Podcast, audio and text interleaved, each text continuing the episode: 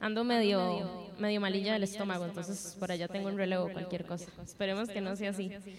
Eh, bueno, buenas noches. De verdad, para mí siempre es un reto eh, y a la misma vez un placer estar aquí al frente de ustedes porque eh, yo creo que todos estamos llamados a, hablar del, hablar del lo que, lo que Él hace en nuestra vida y escuchar cuestiones como los jóvenes, eh, la cena de conexión y cosas así, creo que por lo menos a mí me anima mucho a saber que, que el Señor está aquí entre nosotros, que Él se mueve, que Él está actuando y que, y que nosotros nada más necesitamos prestarle un poquitito más de atención para, para poder responder a lo que Él quiere que nosotros hagamos.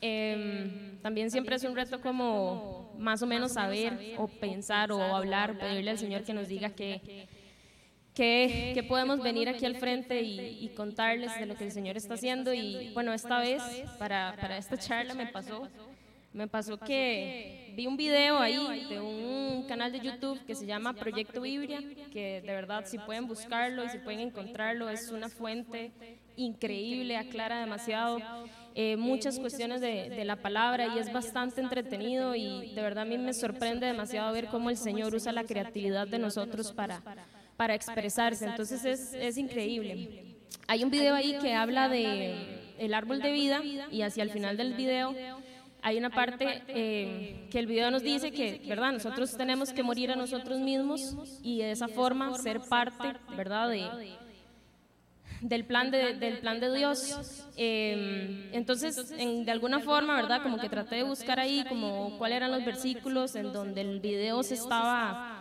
basando para hablar y, me topé con uno de Romanos. Entonces me puse a estudiar en diferentes fuentes, leer comentarios y todo lo demás.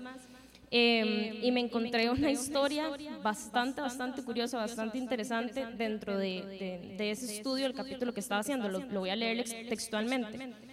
Dice así, en el siglo XIV, dos hermanos pelearon por el derecho de gobernar un ducado en lo que hoy es Bélgica. El hermano mayor se llamaba Reinald pero se le conocía comúnmente como Crasus, un sobrenombre latín que significa gordo, porque era muy obeso. Después de una odiosa batalla, el hermano menor de Reinald, Edward, dirigió una revuelta exitosa contra él y asumió el título de duque sobre sus tierras. Pero en lugar de matar a Reinald, Edward ideó un curioso encarcelamiento. Se construyó un cuarto dentro del castillo alrededor de Crassus un cuarto con solo una puerta. La puerta no estaba con llave, las ventanas no tenían barras. Y Edward le prometió a Reynald que podría recuperar su tierra y su título en cualquier momento que él quisiera. Todo lo que tenía que hacer era salir del cuarto que lo aprisionaba. El obstáculo de su libertad no estaba en la puerta, en la puerta o en las ventanas, sino en el mismo Reynald. Al tener sobrepeso no podía caber por la puerta, aun cuando la puerta era de tamaño normal. Todo lo que Reina necesitaba hacer era bajar de peso y luego caminar hacia la libertad con todo lo que tenía antes de su derrota.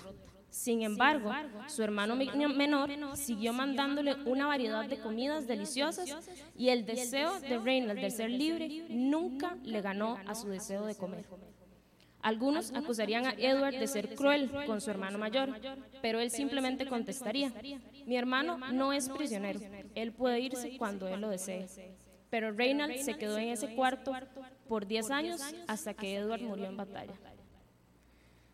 Yo no sé, no sé realmente como qué tan, qué tan fuerte les resuene esta, este ejemplo a ustedes respecto a, nosotros, ¿verdad? Respecto a lo que Jesús ha hecho con nosotros y respecto a las diferentes cárceles en donde tal vez nosotros estamos y nos encontramos y nos quedamos ahí sentados sin levantarnos y caminar hacia la libertad, sabiendo que ya Jesús nos dio esa libertad. O sea, la puerta está abierta, dice ahí. O sea, él, él podía levantar, literalmente levantarse y salir.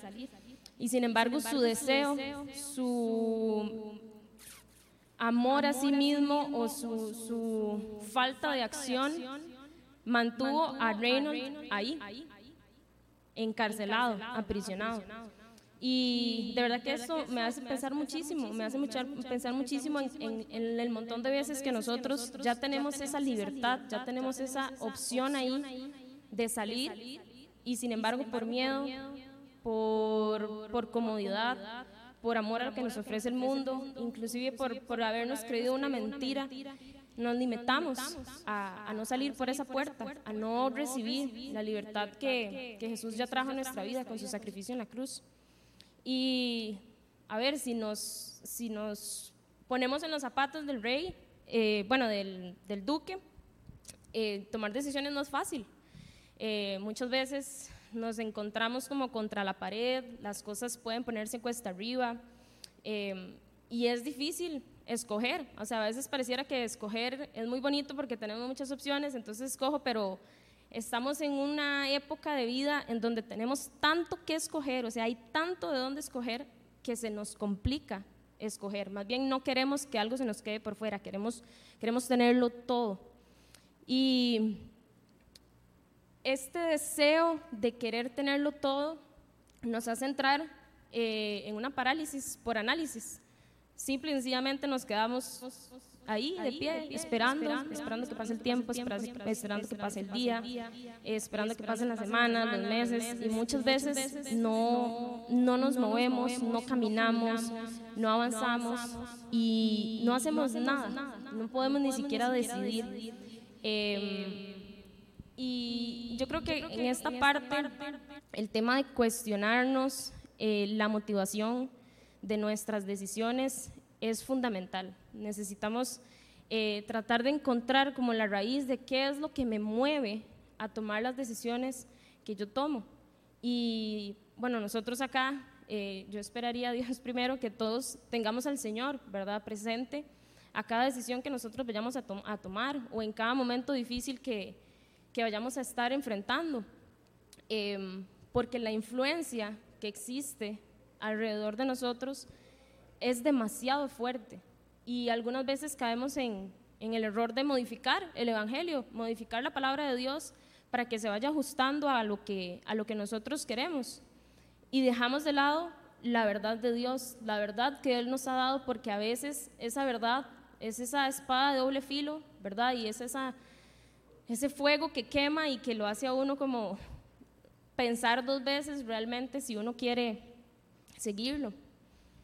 Pero yo creo que en Jesús nosotros siempre vamos a tener una respuesta alentadora, una respuesta segura, una respuesta eficiente, una respuesta que no falla.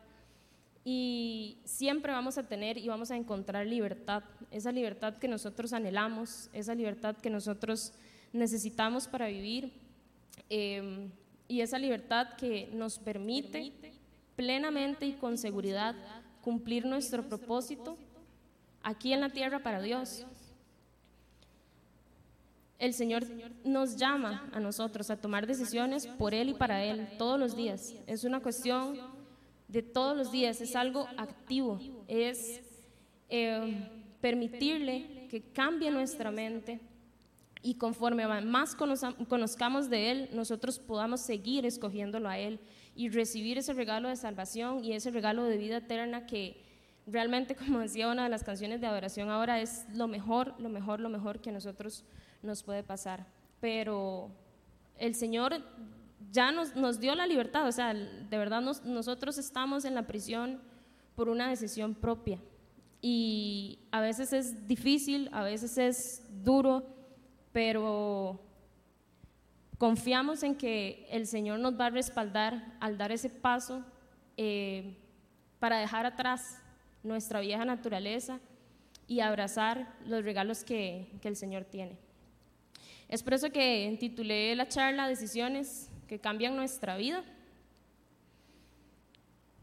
Y bueno, antes de, profundizar ya un poquitito más en, el texto bíblico, quisiera orar.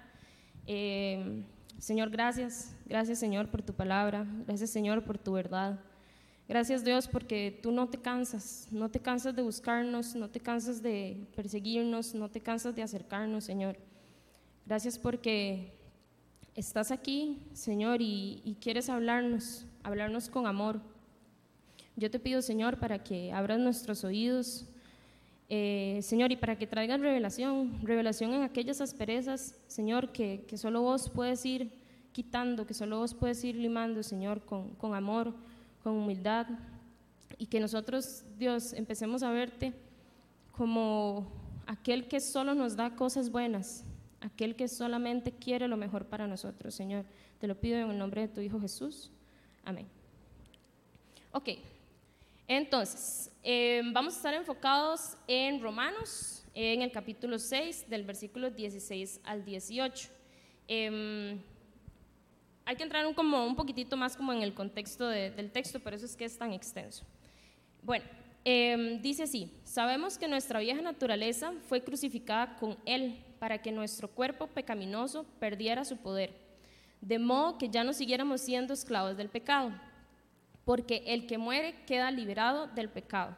Ahora bien, si hemos muerto con Cristo, confiamos que también viviremos con Él, pues sabemos que Cristo, por haber sido levantado entre los muertos, ya no puede volver a morir. La muerte ya no tiene dominio sobre Él. En cuanto a su muerte, murió al pecado una vez y para siempre. En cuanto a su vida, vive para Dios. De la misma manera, también ustedes considérense muertos al pecado pero vivos para Dios en Cristo Jesús. Por lo tanto, no permitan ustedes que el pecado reine en su cuerpo mortal, ni obedezcan a sus malos deseos. No ofrezcan los miembros de su cuerpo al pecado como instrumentos de injusticia. Al contrario, ofrézcanse más bien a Dios como quienes han vuelto de la muerte a la vida, presentando los miembros de su cuerpo como instrumentos de justicia. Así, el pecado no tendrá dominio sobre ustedes, porque ya no están bajo la ley, sino bajo la gracia. Entonces, ¿qué? ¿Vamos a pecar porque no estamos ya bajo la ley, sino bajo la gracia? De ninguna manera. ¿Acaso no saben ustedes que cuando se entregan a alguien para obedecerlos, son esclavos de aquel a quien obedecen? Claro que lo son, ya sea del pecado que lleva a la muerte o la obediencia que lleva a la justicia. Pero gracias a Dios que, aunque antes eran esclavos del pecado, ya se han sometido de corazón a la enseñanza que les fue transmitida. En efecto, habiendo sido liberados del pecado, ahora son ustedes esclavos de la justicia. Cuando leí esto, eh, yo generalmente cuando, cuando hago como estudios trato como de marcar como lo que más me impacta, ¿verdad? Y como las, las palabras así que yo digo, uff, esa, me, esa me tiró directo a mí, ¿verdad? Em, y encontré encontré con base al texto tres decisiones claves que, que yo creo que nosotros podemos realizar cada día para, para traer gloria a Dios. Em, y el primer punto sería decidir a quién le entrego mi vida. Em, si recordamos lo que decía Romanos 6:13, eh, explícitamente dice como no ofrezcan los miembros de su cuerpo al pecado como instrumentos de justicia al contrario, ofrézcase más bien a Dios como quienes han vuelto de la muerte a la vida, presentando los miembros de su cuerpo como instrumentos de justicia. lo lindo de este texto es que siempre nos va a dar como dos opciones. Siempre va a tener como o decide aquí o decide aquí, ¿verdad? El gris como que, como que, como que Pablo dice, no, aquí no hay gris, aquí es blanco o negro.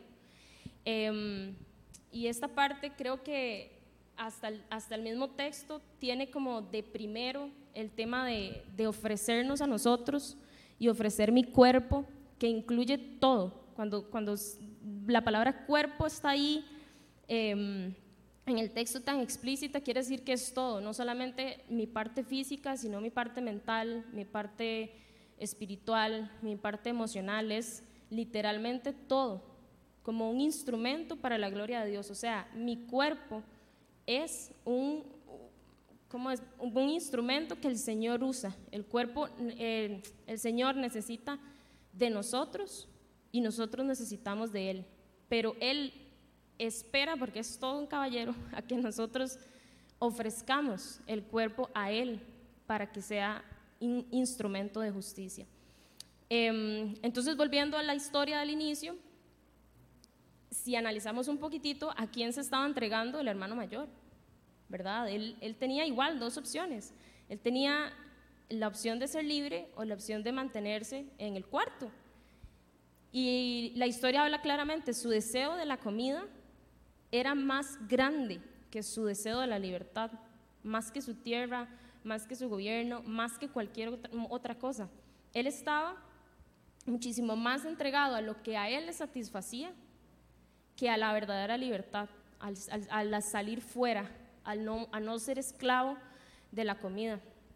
Y a la hora de nosotros, eh, ¿cómo decirlo?, entregarnos, entregarnos a nuestros deseos de la naturaleza, em, creo que confronta mucho el saber qué estoy haciendo yo dentro de todo mi cuerpo para honrar al Señor, ¿verdad?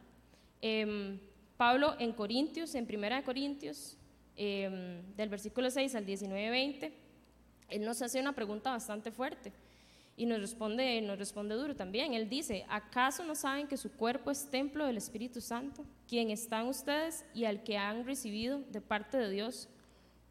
Ustedes no son sus propios dueños, fueron comprados por un precio. Por tanto, honren con su cuerpo a Dios. Y de verdad estoy diciendo, o sea, el, hecho de pensar en el cuerpo más que la, que la parte física, ¿verdad? Porque muchas veces em, pensamos que, que, se trata de guerras, que se trata de robos, que se trata de, que si yo lastimar a, lastimar a otra persona, em, pero también deberíamos considerar, o, o siento que el, el texto también nos invita a considerar qué consume nuestra mente. ¿Qué estamos constantemente viendo? ¿En dónde estamos poniendo nuestro tiempo?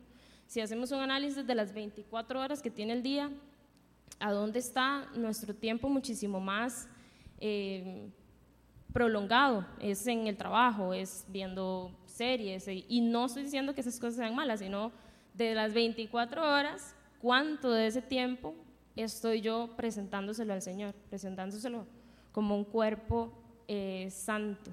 ¿sí? Y, y, y ¿verdad? Más adelante vamos a ir viendo, pero también es un tema de cómo yo traslado al Señor a donde, a donde yo vaya, a donde yo camine. Em, pero creo que considerar en dónde está mi tiempo, qué acciones estoy realizando, em, qué es lo que generalmente veo en las redes sociales, qué es lo que generalmente veo cuando veo televisión, de qué estoy alimentando a mi cuerpo, a mi mente, a mi alma, a mi espíritu, em, que traiga honra al Señor. De todo, de todo este tiempo del día, ¿cuántas veces compartí el Evangelio? ¿Cuántas veces hablé del Señor? ¿Cuántas veces animé a alguien? ¿Cuántas veces hice un acto de servicio como venir a limpiar la iglesia? ¿Verdad? O sea, son cuestiones en donde necesitamos también activamente buscar hacer más, eh, más el camino del reino, hacer más que el reino venga acá de lo poquito que podemos hacer. Y eso son cosas eh, que vamos caminando del día a día. Y mm, yo creo que aunque nosotros creamos que lo que nosotros hacemos no impacta, generalmente hay otra persona que nos está viendo generalmente hay otra persona que nos está escuchando, generalmente hay otra persona que, que en su momento sintió que Dios le estaba hablando a través de algo tan simple que, que uno hace y que sabe que, que, lo está haciendo en obediencia, en obediencia al Señor. Entonces, em, también necesitamos ser más conscientes de esa responsabilidad en obediencia, de, cómo mi representación de Cristo impacta a otra persona. Em, ok, y em, esto es importante porque, ya, aquí, en Romanos 12, del versículo 1 al 2, Pablo nos dice, por lo tanto, hermanos, tomando en cuenta la misericordia de Dios, les ruego que cada uno de ustedes en, oradoras, en adoración espiritual, ofrezca su cuerpo como sacrificio vivo, agradable, santo y agradable a Dios. No se amolden al mundo actual, sino sean transformados mediante la renovación de su mente. Así podrán comprobar cuál es la voluntad de Dios, buena, agradable y perfecta. este versículo significa demasiado para mí porque cuando empecé a, a leer o acercarme a Dios como en mis propias fuerzas y en mis propios intentos, Romanos fue uno de los primeros libros que yo leí. Y leer que hace miles de años alguien nos dice, no se amolden al mundo actual, y yo pienso en mi mundo actual, en mi actualidad, y yo, de verdad que a mí me impacta demasiado el hecho de que desde hace miles de años ya sabían que este mundo que nos influencia, que está alrededor, no es la realidad del Señor. Y nos invita a no amoldarnos al mundo actual, sino que permitamos que el Señor renueve nuestra mente. Entonces yo me entrego al Señor y al decidir entregarle mi vida, profundizo en el conocimiento de su palabra. Y ese conocimiento de su palabra transforma mi mente. Y así puedo reconocer la voluntad de Dios, que es buena, agradable y perfecta. Pero, ah, tengo que levantarme de la cama. No, primero tengo que dejar de comer y después tengo que levantarme de la cama y salir por la puerta a la libertad. Independientemente de cuál sea esa, ese deseo o esa, ese, ese arraigo que nos tiene cautivos de la libertad del Señor. Y es que este texto eh, es una invitación clara de, de que nosotros permitamos que el Señor actúe en nosotros para ser instrumentos de su justicia. Somos representantes, somos embajadores de su palabra, de su verdad, de Jesús. Esto es un peso muy grande, es muy grande. La gente necesita, o todos en realidad necesitamos escuchar la verdad del Señor. Necesitamos permitir que Él nos transforme y de esa forma nosotros salir y transformar a otros. Pero está la decisión, ¿a quién me voy a entregar? me voy a entregar a mis deseos, me voy a entregar a mí mismo, voy a satisfacer lo que yo quiero, lo que el mundo me ofrece, o estoy pensando en lo eterno, en lo que, va a ser, en lo que viene. Tengo una mentalidad que dice, ah, en este momento estoy pasando esta situación, pero el Señor va a venir en gloria y, y me va a levantar. Y yo voy a usar mi vida y mi testimonio, lo que estoy viviendo hoy, para compartirlo a alguien más y que esa otra persona, aunque nosotros creamos que no están haciendo nada o que, o que lo que estamos diciendo no tiene valor, ahorita más adelante les cuento otra cosita, tiene peso, tiene peso, porque nosotros ponemos la semilla y el Señor permite que eso crezca. Y de verdad creo que no hay nada más lindo que poder sentir el amor del Señor y ese deseo profundo de que otras personas lo conozcan. Y mm, nos vamos a equivocar, nos vamos a equivocar. Eso creo que, creo que todos estamos conscientes de que no somos perfectos y que es el Señor quien va a dirigir nuestros pasos, porque Él es nuestro mayor ejemplo. Él es lo más grande que existe eh, en, todo lo que Él representa por la forma en la que Él vino, en la que él demostró que, que sería rey, pero no un rey, em, ¿verdad?, altivo, que venía como a matar a todos, sino que un rey siervo, un rey dispuesto a entregarse, a entregar su vida por nosotros. Él, él fue ese sacrificio sin mancha que borró todos nuestros pecados. Em, y a mí siempre me ha parecido muy interesante, la verdad, la forma en la que en la que Jesús demuestra su humildad, en la que Jesús actúa eh, con, un servicio ferviente, la forma en la que Él tal vez en algún momento le pidió al Padre como, por favor, si, si esta copa pudiera pasar de mí, y al final dijo, sin embargo, que se haga tu voluntad y no la mía. En primera Pedro, aquí vemos un poquitito como más claro esto, eh, capítulo 2, versículo 24, vemos como Jesús mismo, Él mismo, en su cuerpo, llevó al madero nuestros pecados, para que muramos al pecado y vivamos para la justicia. Por sus heridas ustedes han sido sanados. Y hemos encontrado libertad y hemos recibido el don de la salvación. Jesús es el camino directo al Padre. Jesús es esa, esa libertad, Jesús es nuestra, nuestra salida de la prisión. Y en, ese, en esa lucha de todos los días, el buscarlo activamente es lo que puede marcar la diferencia. El entregarnos a Él, en, independientemente de lo que estemos pasando, es, es lo que trae honra al Señor y también nos trae a nosotros esa paz, esa paz que, que tanto buscamos. Y, y, en ese caminar, ¿verdad? Ya cuando uno le entrega la vida al Señor, Él mismo va purificando, Él mismo nos va limpiando, Él mismo nos va, nos va moviendo a obedecerle, Él mismo nos va trayendo esa convicción, también trayendo ese arrepentimiento, a que lo que vayamos a hacer y que, ese paso de obediencia es un paso que damos no porque sea algo prohibido, sino porque realmente buscamos honrar al Señor en, todo lo que Él a través de su palabra nos, nos va enseñando. Em, y es tan gratificante entregar la vida a Dios porque uno se sumerge, se sumerge muy profundo en su amor y uno se sumerge en la transformación y uno va viendo y al hacer una comparación entre la persona que era y la persona que soy hoy, uno de verdad puede palpar el actuar del Señor en la forma en la que, en la que Él nos va acercando más hacia sí em, y nos va mostrando su verdad y no lo que, lo que el mundo nos ofrece.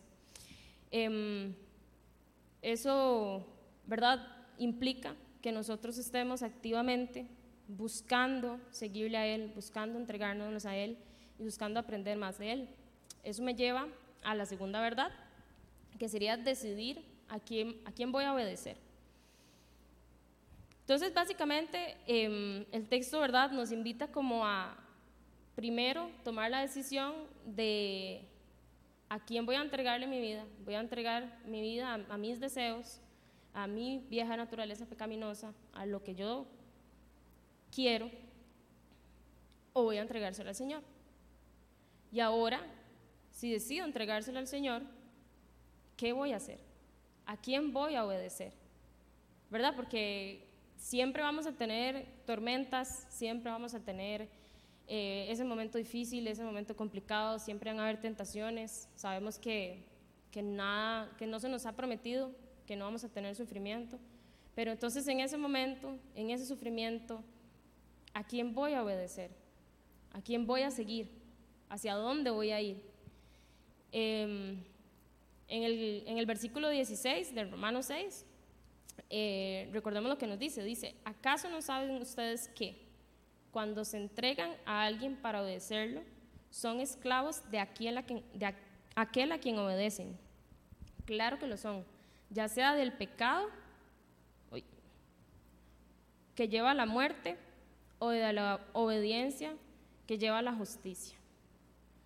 Creo que, está, creo que es, sumamente claro y a mí me, me genera como hasta un poquito de miedo, la verdad, porque aquello que yo decido obedecer eso me va a esclavizar.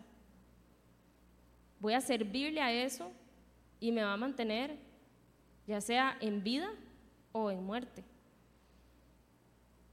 Estamos siendo nosotros activamente siervos de Dios. Estamos siendo nosotros activamente siervos de la justicia. Estamos deseando más, como hacía el hermano, deseo más comer, comer, comer, y, no la libertad, no al Señor. Y yo quiero, ojalá que en este momento ahí donde usted está, piense, piense, pídale al Señor que le revele qué puede ser eso que me mantiene cautivo, que todavía no ha logrado entregarle al Señor, que todavía no me permite verlo con claridad, no me permite sentir libertad, no me permite reconocer su amor y lo que Jesús hizo por nosotros. Es un, es un, tema de enojo, es un tema de preocupación, es un tema de deseo, es un tema de querer controlarlo todo, es un tema de que se me aflojó la lengua y hablé mal de un montón de gente. Es un tema de que peleo con todo el mundo en mi casa. Es un tema de que el dinero no me trae paz porque no tengo. Es un tema de que desconfío de lo que el Señor está haciendo a pesar de que no vea lo que hay más allá. ¿Qué es aquello que, que me absorbe? ¿Qué es aquello que cuando yo me voy a dormir en la noche tengo que dar cuatro, cinco, seis, siete vueltas para que se me vaya de la mente y poder conciliar el sueño? Y es muy curioso porque en Romanos 6, en el versículo 12, se nos dice que no permitamos que el pecado reine en nuestro cuerpo mortal, ni obedezcamos a sus malos deseos. O sea, esto ya viene en nosotros. Desde, desde el día uno que nacimos, esto ya viene en nosotros. O sea, ya hay algo en nosotros que nos va a hacer caer en pecado. No permitamos, dice, no permitamos. que fuerte el hecho de que tengo que trabajar duro para que el pecado no me esclavice, para que el pecado no me consuma. Ya siendo libres, porque el Señor nos trajo esa libertad. El Señor quiere que nosotros dependamos de Él. El Señor quiere que nosotros activamente nos alejemos de aquello que a Él no le trae honra, de aquello que Él arruga la cara, me imagino que arrugará la cara. y dice como, no, otra vez, en el, mismo cuento, otra vez, ¿verdad? Y sin embargo, Él siempre está ahí, siempre está ahí, Él, él independientemente de lo que nosotros hagamos, Él no se va a apartar. Y Él va siempre a traer su verdad a nosotros para que nosotros tomemos la decisión de seguirle en obediencia. Y eso no se trata como de, prohibir hacer cosas, ¿verdad? Eh, yo creo que se trata más como de conocer al Señor de una forma en la que Él dirija mis pensamientos, Él dirija mis acciones y que no sea yo misma en mi naturaleza pecaminosa la que se aleja, sino Señor, ¿qué piensas de esto, Señor? ¿Qué puedo hacer con esto? Señor, esto me está afligiendo. Clamar a Él y entender que Él no va a hacer nada malo hacia nosotros y que Él lo que quiere es mantenernos cerca en una comunión profunda en donde nosotros podamos darle al Señor, yo creo que lo único que nosotros podemos darle, que es honra y gloria, que el Señor lo tiene todo. Entonces, mi diezmo realmente es de Él, porque el dinero es de Él. Mi, mi trabajo es de Él, mi familia es de Él, todo es de Él. Entonces, ¿cómo yo voy a, a entregarle algo a Él? Si ya Él lo tiene todo y sin embargo quiere que nosotros nos entreguemos a Él y le obedezcamos.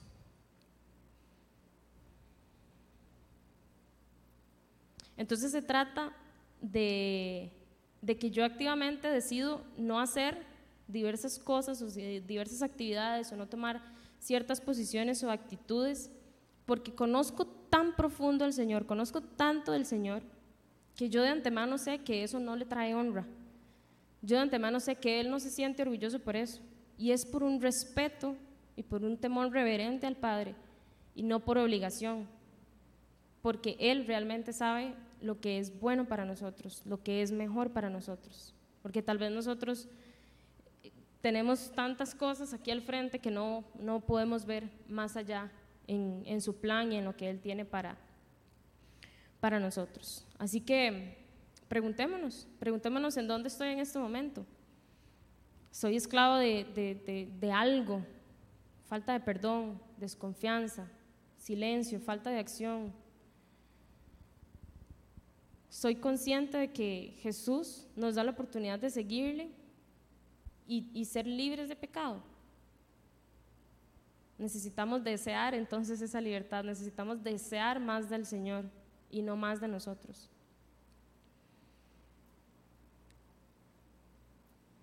En Romanos 5, 19 Pablo nos explica que, que, que así como por la desobediencia de uno solo, muchos fueron constituidos pecadores, también por la obediencia de uno, muchos serán constituidos justos.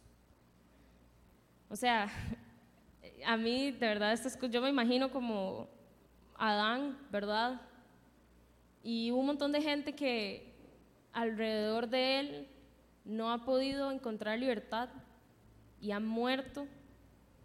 Y después me imagino a Jesús y es tan fuerte que la por la obediencia de uno solo, uno solo, sin mancha. Muchos de nosotros somos salvos, muchos de nosotros podemos caminar al Padre, muchos de nosotros podemos encontrar su amor, muchos de nosotros podemos encontrarlo a Él.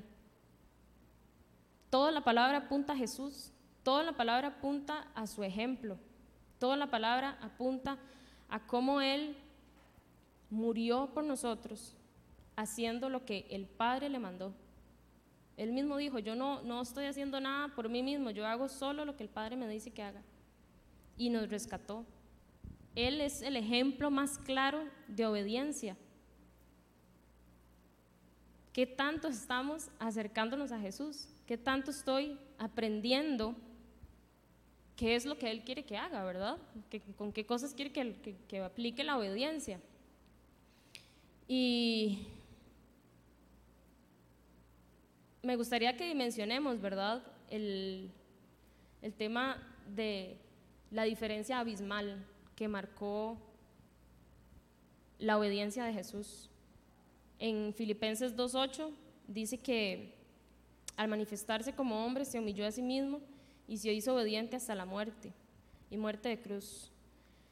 Parte del texto en Romanos, en el capítulo 5, que si pueden leerlo desde el 5 hasta el 6, eh, hace una conexión lindísima. Em, pero hay una parte que dice que, que, si, que, que si moriría uno por una buena persona, moriríamos nosotros por una buena persona, ahora por una mala persona. El pecado está tan al acecho que si nosotros no tuviéramos a Jesús, Dios tendría que quitarnos a todos de aquí. Y Él, en su amor, nos, nos trajo a su Hijo. Y en su amor Jesús se humilló a sí mismo y fue obediente y rescató a muchos. Ese es uno de los actos de amor que yo creo que cuando llega un momento en, la vida, cuando uno va caminando, que cuando uno lo profundiza, uno ni siquiera puede explicarlo. Uno solamente es como, es impresionante el acto de amor que, que el Señor hizo y lo que Jesús hizo por nosotros, que, que nos trajo vida, nos trajo vida a muchos.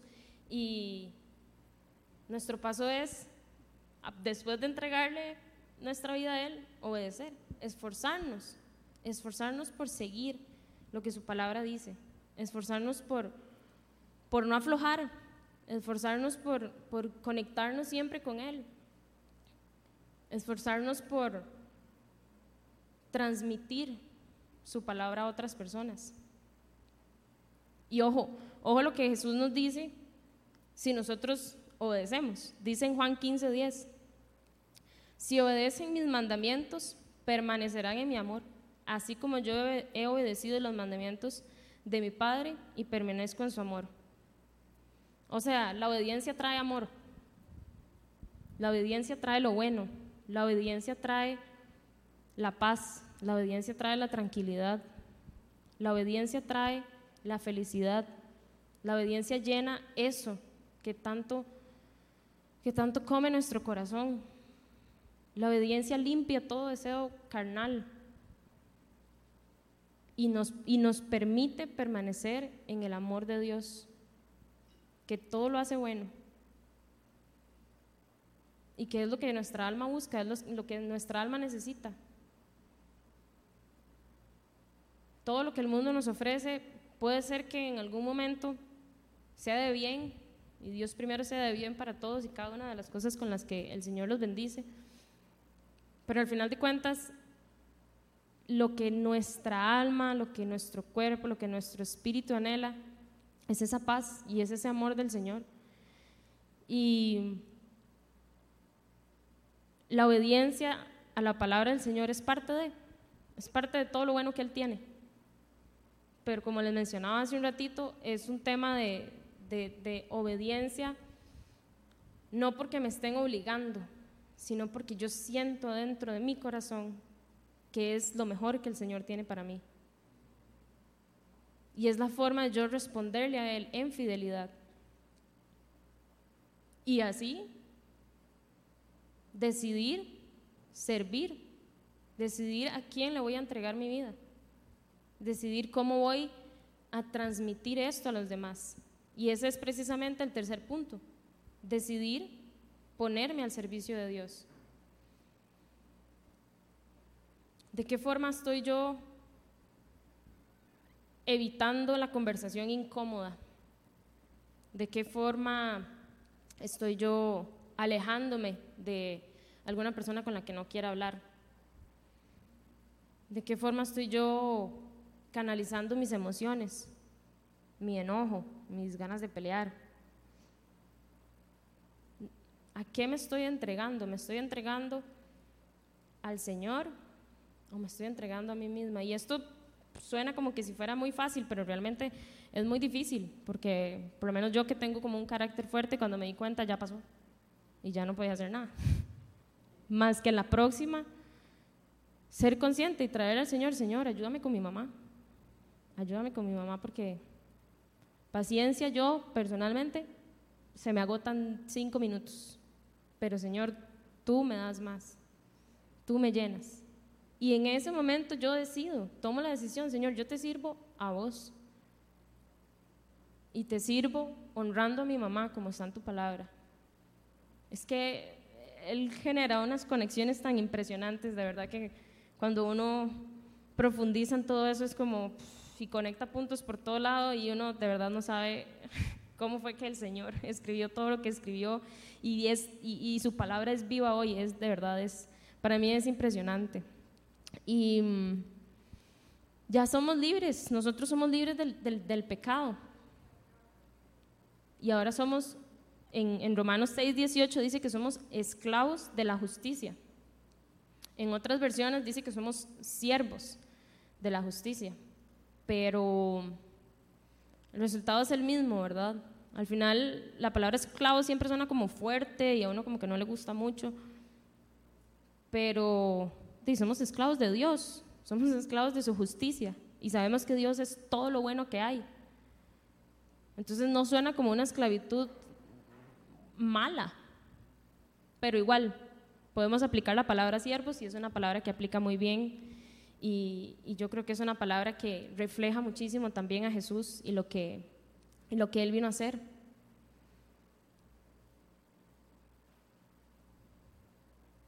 En Romanos 6:11 dice que nosotros también debemos considerarnos muertos al pecado, pero vivos para Dios en Cristo Jesús igual que el, duque en su cuarto. O sea, nosotros estamos ahí en ese cuarto y ya el pecado no está, el pecado no, no domina sobre Jesús porque resucitó y resucitó por nosotros. Por lo tanto, el pecado no nos domina. Nuestra fuerza viene siempre del Señor.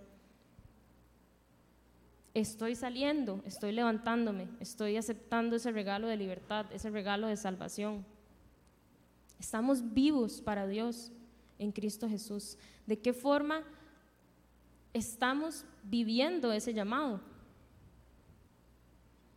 ¿De qué forma estamos viviendo al Señor en nuestro día a día?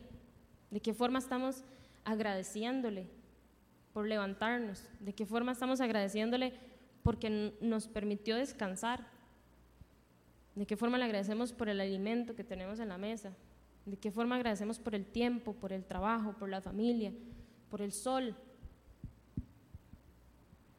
Son tantas cosas por las que uno puede agradecer todos los días que yo creo que uno pasaría una hora solo en oración de agradecimiento. Y sin embargo, ese pequeño detalle muchas veces lo olvidamos. Entonces, ¿cómo estoy viviendo yo para, para Dios? En 2 Corintios el capítulo 5, el versículo 15, nos deja más claro como lo que vino a ser Jesús. Y dice, Él murió por todos, para que los que viven ya no vivan para sí, sino para el que murió por ellos y fue resucitado. A mí, de verdad, me parece súper impresionante cómo en serio la palabra se conecta entre un libro y otro. O sea, al final son demasiadas las confirmaciones que existen de que nuestra vida, nosotros estamos aquí en la tierra para traer gloria al Señor, para honrar al Señor. Fuimos creados para vivir para Él, para entregarnos a Él, para renunciar a nosotros mismos y pasar a ser siervos de justicia, siervos de Dios, obedientes en cada aspecto de nuestra vida y con cada persona que encontremos. Y aquí quisiera como hablar ya más personalmente, eh, a modo de ejemplo, em, y de paso honrar a mi amiga Jazz, que ahorita no está aquí, pero ella lo sabe. a Jazz yo la conocí hace ocho años. Em, ella es, yo la admiro demasiado, ella es una persona entregada al Señor eh, en cada aspecto de su vida. Em, y es la razón por la cual yo estoy aquí hoy delante de ustedes, porque ella puso, puso su ser a servicio del Señor. Y es muy curioso porque el otro día estábamos hablando como de por qué fue que yo y cómo estoy aquí y cuestiones así. Y entonces yo, ¿verdad? Dije como, ah, no, es que las hermanas y la familia y todo el mundo oró por mí, no sé qué. Y ya se me quedó viendo así como, no fui yo. Y yo, ¿qué? Sí, fui yo. Y yo, ¿cuándo? Y ¿Usted se acuerda aquel día, la noche que salimos y que estábamos allá en un lugar de mala muerte y usted empezó a preguntarme? Y yo, ¿yo? Eso es secreto, ¿verdad? No le digan nada. Cuidado con el esposo ahí. Este, y entonces ella dice, ella dice que yo empecé a preguntarle acerca del Señor, que yo empecé a hacer preguntas, que, pensé, que, que empecé como con cierta curiosidad. Y quedó ahí. Para Jazz, ese día marcó la diferencia entre si yo iba a ser o no iba a ser su amiga. Para mí, es, yo, la forma en la que lo analizaba mientras hacía esto es, yo estaba probablemente tan cegada en el pecado o tan cegada en mi vida, tan cegada en mis cosas, yo hacía deporte, entonces el deporte era todo para mí y yo sufría y si el deporte me iba bien, iba feliz y si en el deporte me iba mal, era miserable. O sea, yo estaba tan cegada por tantas cosas que yo no me acuerdo de esa conversación. Yo no me acuerdo de lo que ella me contestó, yo no me acuerdo de lo que yo le pregunté. Yo me acuerdo de haber estado ahí, yo me acuerdo de ese momento. Y ella fue obediente. Ella ya, me imagino, bueno, creo que por lo que conozco hace mucho tiempo había entregado su vida al Señor, pero fue obediente y tomó la decisión de estar al servicio. Y por eso hace un rato les decía, es que de verdad nosotros no sabemos quién nos está escuchando. Nosotros no sabemos el impacto que podemos estar generando. Nosotros que, asumiendo, que está mal asumir, pero asumiendo que todos los que estamos aquí en algún momento ya le hemos entregado nuestra vida al Señor, ¿de qué forma entonces lo estamos transmitiendo a otros? Ya ese día, me imagino que con miedo, porque fue hace bastante, no sé qué tanto conocimiento tenía, no sé qué, tanta, qué tantos discipulados había llevado, pero ella contestó. Ella no tuvo miedo, ella solo lo hizo. Y ocho años después, ocho, a veces uno quiere que todo sea ya, ¿verdad? Como, Señor, transforma de esta persona. Señor, por favor, cambia a mi hermana. Señor, a mi mamá. Y ocho años después, ¿cuántas personas, por cuántas personas dejamos de orar? ¿Por cuántas personas dejamos de pedir al Señor? ¿De cuántas formas hemos dejado de servir al Señor con personas específicas? ¿Cuántas veces nos gana el miedo? ¿Cuántas veces pasamos por alto a alguien y no ponemos la semilla? Ya puso una semilla ahí. Eso fue todo lo que ella hizo. Y el Señor fue golpe tras golpe, año tras año, derribándome, transformándome. Yo leía así extractos pequeñitos de la palabra, pero eso hacía que mi mente explotara Yo no, yo no podía entender cómo no tenía que amoldarme al mundo actual. La palabra del Señor está viva y nosotros que estamos aquí la sabemos. Nosotros la leemos, nosotros la estudiamos y si no, no importa. Siempre es un buen momento para empezar. Pero ¿de qué forma estoy siendo sierva de la justicia? Estoy siendo sierva del Señor. Estamos, perdón. Porque el Señor quiere que nosotros transmitamos su amor. Eso es lo que el Señor anhela, eso es lo que Él quiere de nosotros. Eso es lo que le va a traer honra a Él. Que la persona que está a la par, pasándola mal, una palabra de aliento. Eso de verdad que nosotros no tenemos idea del impacto, pero cambia vidas. Ayer me pasó en. viernes. Ayer me pasó en el trabajo que había una muchacha y siempre era como súper eléctrica y andaba para arriba y para abajo y a veces yo la veía y yo decía, ay, allá, allá viene. y entonces ya, ¿verdad? Yo bajaba mis revoluciones y yo trataba de bajar las revoluciones a ella, ¿verdad? Porque si, eh, no es como que es una persona que es tan eléctrica que habla mucho. Entonces pasa dos horas metidas en el gimnasio y no entrena. Entonces, ¿verdad? Uno también tiene como que, ¿verdad? Direccionar a la gente como, bueno, bueno, vamos para que empiece a calentar y vamos para, para que ya entrene. Y ayer, curiosamente, el lunes, para, recibir una cirugía, y ayer, curiosamente, me dice, mira, vine, quería venir a visitarla. Y yo, ¿y ahí? Yo no sabía que era cristiana, hasta en el momento en que ella empezó a orar por mí y yo lloraba como una chiquita. Yo no sé qué fue lo que pasó, yo no sé cómo fue que ella, yo no sé cómo fue que el Señor se movió, y pongo este ejemplo porque de verdad nosotros no sabemos quién está necesitando esa palabra, quién está necesitando esa oración, quién está deseando del Señor. Y tal vez la persona ni siquiera se dé cuenta que está deseando del Señor. Y nosotros tenemos que andar metiendo al Señor en todo, hay que meterlo en todo, que Él está en todo. Entonces nosotros activamente necesitamos meterlo a Él en todo, porque es quien nos da vida. Y eso es lo que Él nos llama a hacer a servirle, a honrarlo, a glorificarlo, a vivir por Él, a vivir para Él. Ya a nosotros no nos domina el pecado, a nosotros ya no nos domina el miedo, ya eso no tiene efecto sobre nosotros. Estamos bajo el cuidado del Señor Todopoderoso. El miedo no puede estar delante de nosotros porque el que va delante de nosotros es, es Dios, es Jesús.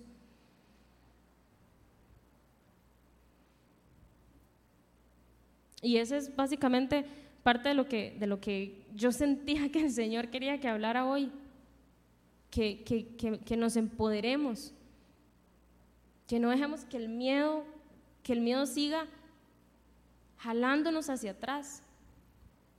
Y es que es, un miedo a qué, me van a, qué van a decir de mí, es un miedo a qué van a pensar de mí, es un miedo a la forma en la que me van a rechazar.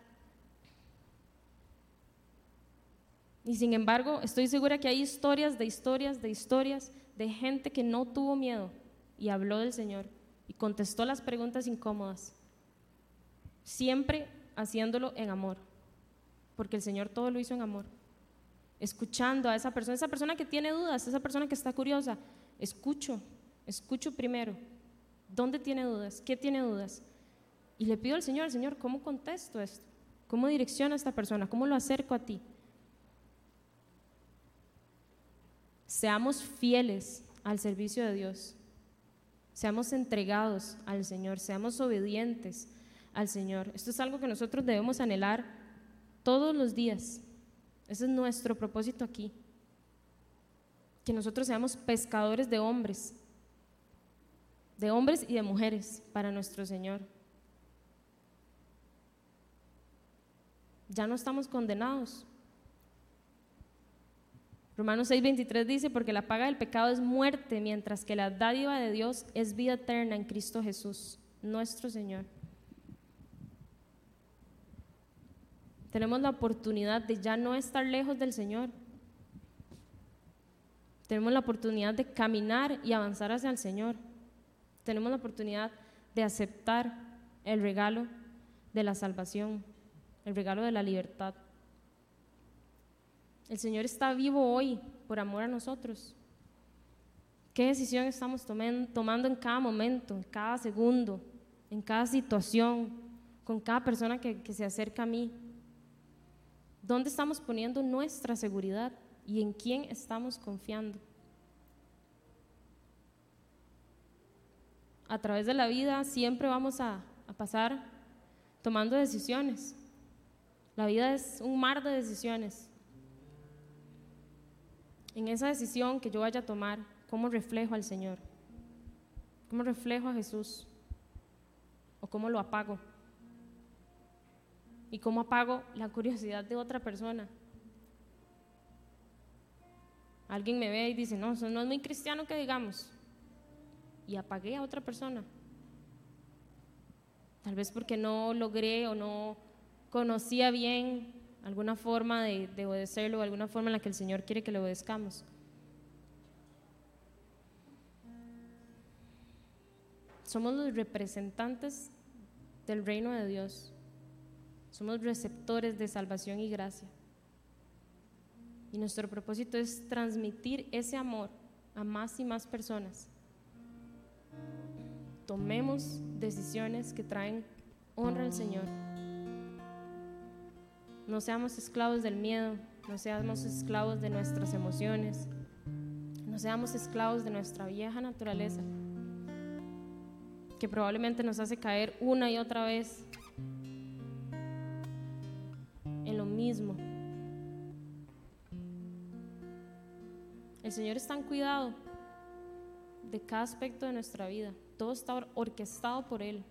Él quiere lo mejor para nosotros y ya nosotros tenemos la libertad comprada por sangre.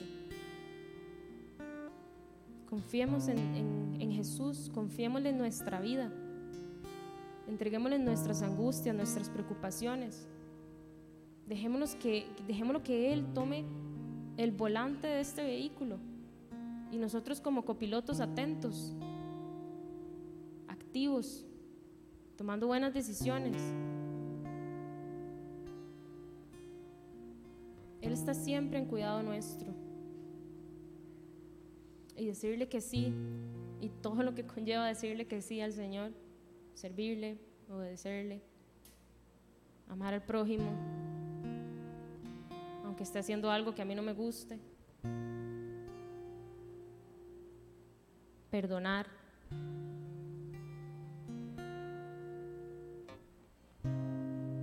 Seguir a Jesús es y será siempre la mejor decisión que nosotros podamos tomar en nuestra vida. Fácil, algunas veces no es fácil, pero trae paz, trae tranquilidad, trae verdad, trae firmeza.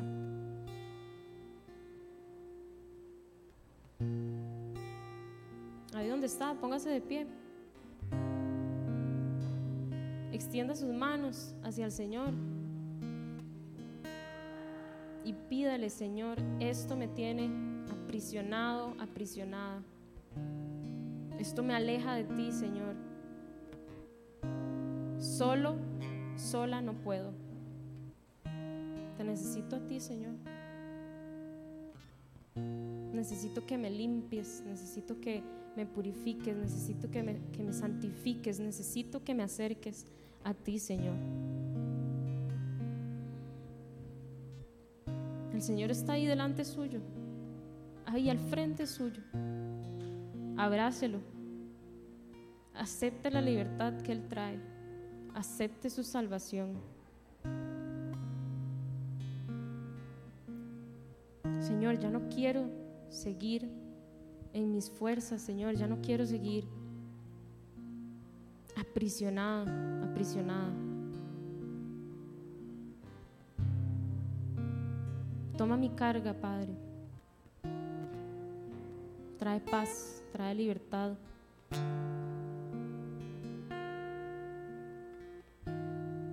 No quiero que esto siga controlando mi vida, no quiero que esto siga moviendo mi actuar, no quiero que esto siga siendo esa espinita que no te trae la honra, Señor.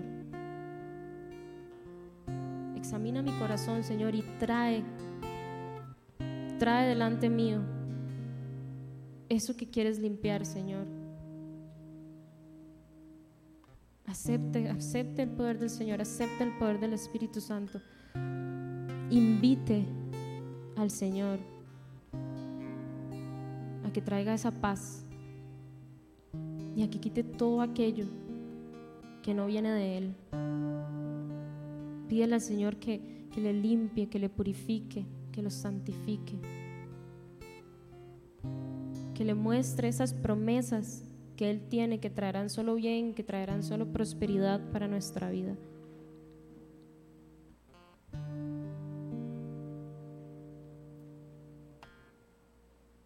Seamos ese sacrificio vivo ante el Señor permitamos que su palabra nos transforme. No tengamos miedo. No tengamos miedo porque Él va delante de nosotros.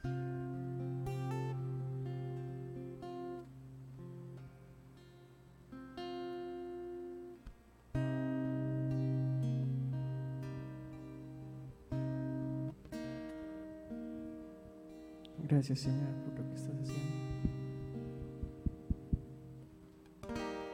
Bendecimos su nombre y te damos toda la gloria a ti.